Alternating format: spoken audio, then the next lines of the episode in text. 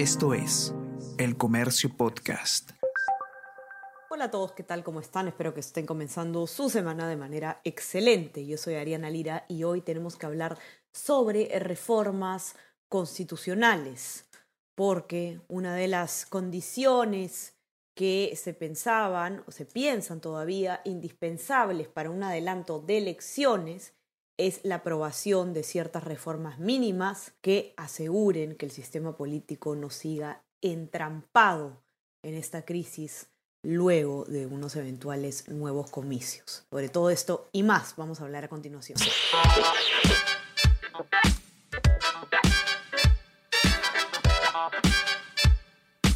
Esto es Tenemos que hablar con Ariana Lira.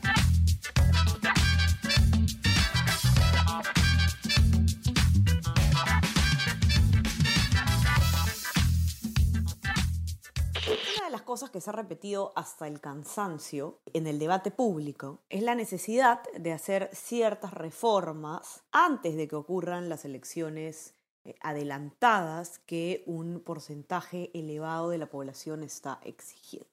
¿Cuál es la lógica de esto? Que si no se hacen algunas reformas mínimas, lo que va a ocurrir es que tengamos o no nuevas elecciones, la crisis política va a continuar, los enfrentamientos constantes entre el Poder Ejecutivo y el Congreso van a seguir ocurriendo y, en pocas palabras, no vamos a poder salir de esta crisis que arrastramos ya hace tantos años de manera sostenida prácticamente desde el gobierno de Pedro Pablo Kuczynski. Muchos eh, optimistas creen que eh, se puede lograr aprobar las reformas mínimas, otros eh, un poco más escépticos ponen en duda la capacidad del Congreso de lograr esos consensos, sobre todo con lo fragmentado que está, ustedes saben, este poder del Estado. Y eh, lo cierto es que eh, ya se intentó aprobar una reforma hace poco, que es precisamente la que eh, elimina la eh, obligación de los gabinetes ministeriales de obtener un voto de confianza en el Congreso. No se logró consenso en el Congreso para aprobar esta primera reforma que se entendía como urgente en este contexto de adelanto de elecciones y por lo tanto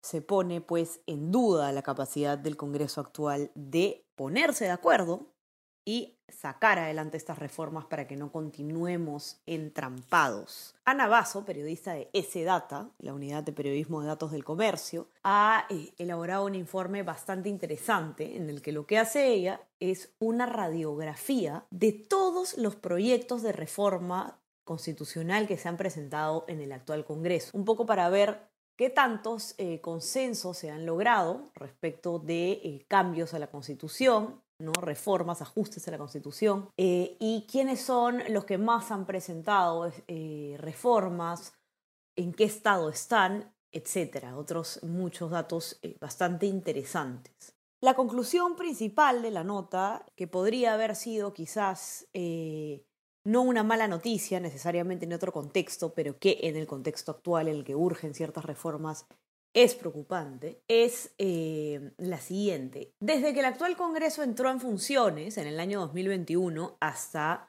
eh, hace pocos días, el Congreso ha presentado aproximadamente 212 proyectos de ley que buscan hacer cambios, reajustes, modificaciones a la actual Constitución. A pesar de este amplio número, solamente seis de estos más de 200 proyectos fueron eh, acumulados por tratarse de temas eh, similares y aprobados. La gran mayoría de los proyectos de ley sobre reformas eh, constitucionales está en comisiones, es, digamos, el primer filtro que tiene que pasar una iniciativa, una propuesta de ley. Luego hay 26 que están ya en agenda del Pleno. Ojo, hay que tener en cuenta que estas cifras que estamos dando del número de proyectos presentados en total, más allá de que se hayan acumulado o no por ser de temas similares, ¿no? Ocurre, por ejemplo, que el congresista A presenta eh, un proyecto de ley para eh, eliminar, imaginemos, la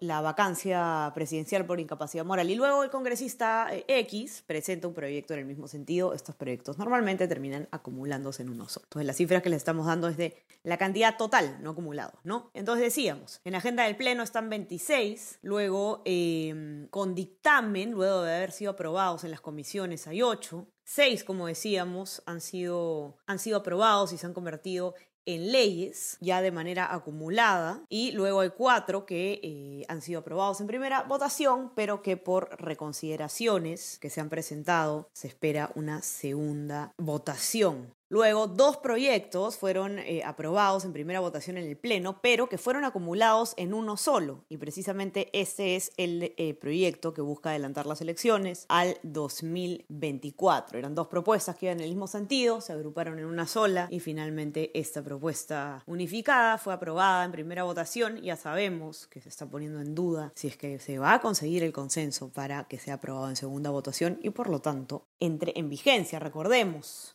las eh, reformas constitucionales necesitan pasar dos votaciones en dos legislaturas seguidas. Es decir, se aprueba en un primer momento en el Pleno, se obtienen los votos necesarios y luego hay que esperar a la siguiente legislatura y hay que votar nuevamente. El adelanto de elecciones al 2024 se aprobó en primera votación y ahora hay duda sobre si se van a alcanzar los votos para una segunda. Ahora, ¿cuáles son eh, los temas más comunes en los proyectos eh, de reforma constitucional que se han presentado en el actual Congreso. La mayoría eh, tienen que ver con reformas sobre el sistema electoral, político y o de partidos, son 54 en total. Luego están las reformas sobre el equilibrio de poderes y la relación entre el Ejecutivo y el Congreso. Por ejemplo, dentro de esta categoría entra eh, las modificaciones que se buscaron hacer al voto de confianza, aquellas que se buscan hacer también, por ejemplo, sobre la figura de la, de la vacancia por incapacidad moral, etcétera. Luego, eh, otro tema bastante frecuente es el que tiene que ver con reajustes a las atribuciones que tiene el Congreso de la República y así. Ahora, es interesante también si se ve a nivel de bancada, cuál ha sido la agrupación en el Congreso que más proyectos de reforma constitucional ha presentado. Es eh, Perú Libre, precisamente una de las bancadas que más ha abogado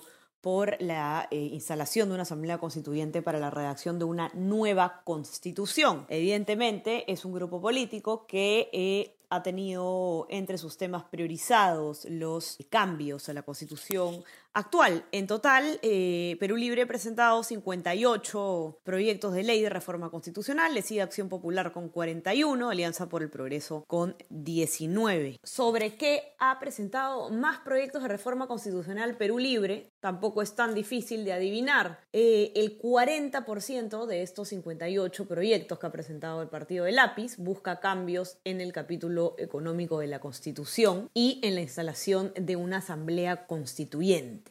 Son 15 los, eh, las, las, propuestas sobre cambios en eh, el modelo económico que tenemos en la constitución actual y son 9 los proyectos que buscan encontrar la vía o facilitar la vía para que se pueda eh, efectivamente instalar una asamblea constituyente. Ana Basso, para su informe, ha entrevistado a dos especialistas. Ellos son César Delgado Gembes, que es ex oficial mayor del Congreso, conoce las dinámicas del Congreso bastante, eh, de bastante cerca y al abogado constitucionalista Bruno Fernández. ¿Qué dicen los especialistas sobre esta situación? ¿no? Eh, porque nos encontramos a puertas de eh, un posible adelanto de elecciones que en teoría requería para tener éxito a largo plazo reformas previas, como decíamos, reformas constitucionales previas. ¿Qué tan cerca estamos de lograr este objetivo? Porque por lo visto en año y medio de gestión se han aprobado solo dos y no se están logrando los consensos, eh, llegar a acuerdos en un Congreso que tiene cada día más bancadas y por lo tanto son más partes que tienen que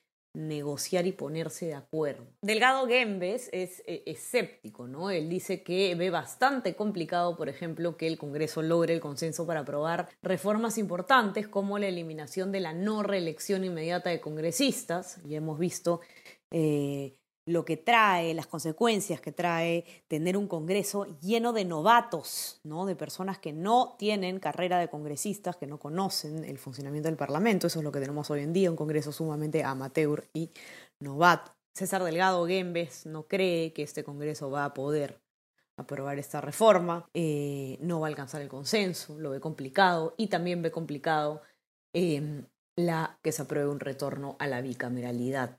Lo que dice el ex oficial mayor del Congreso es que se deben aprobar reformas que eh, garanticen que los y lo voy a citar, que los próximos congresos, la representación y el funcionamiento del régimen político se optimicen, por supuesto. ¿Para qué vamos a tener nuevas elecciones indefinidamente si es que todo va a seguir funcionando igual. ¿Qué dijo el abogado constitucionalista Bruno Fernández? Eh, él dice algo que es cierto, ¿no? En principio, en teoría, es una buena noticia, como les decía yo al comienzo, que no se logre aprobar tan fácilmente reformas constitucionales eh, porque justamente son estos cambios los, los más delicados y los que se tienen que hacer de la manera más técnica posible. No toda decisión que se tome eh, para modificar la ley, de, la, ley más importante, la ley de leyes, que es la Constitución, el máximo rango eh, legal que existe en nuestro ordenamiento jurídico, tiene que hacerse de manera técnica, de manera pensada, no a la apurada. ¿no?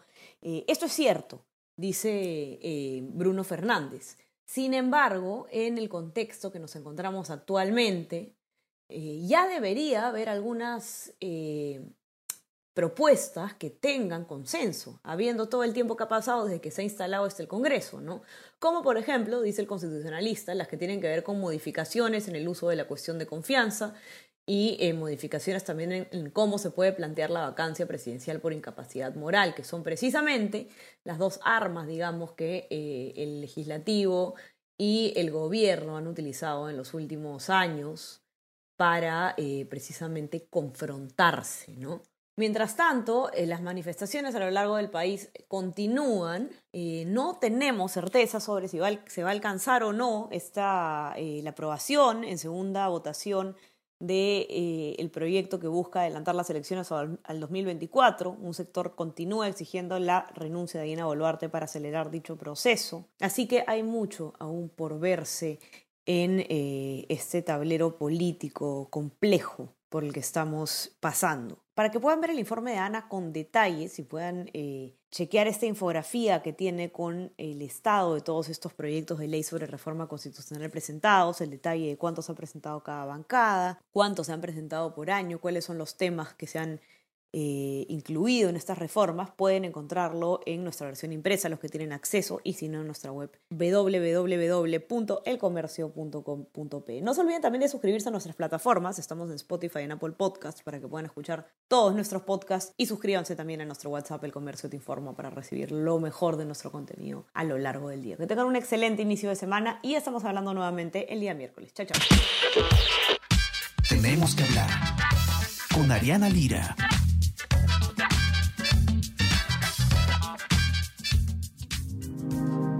El Comercio Podcast.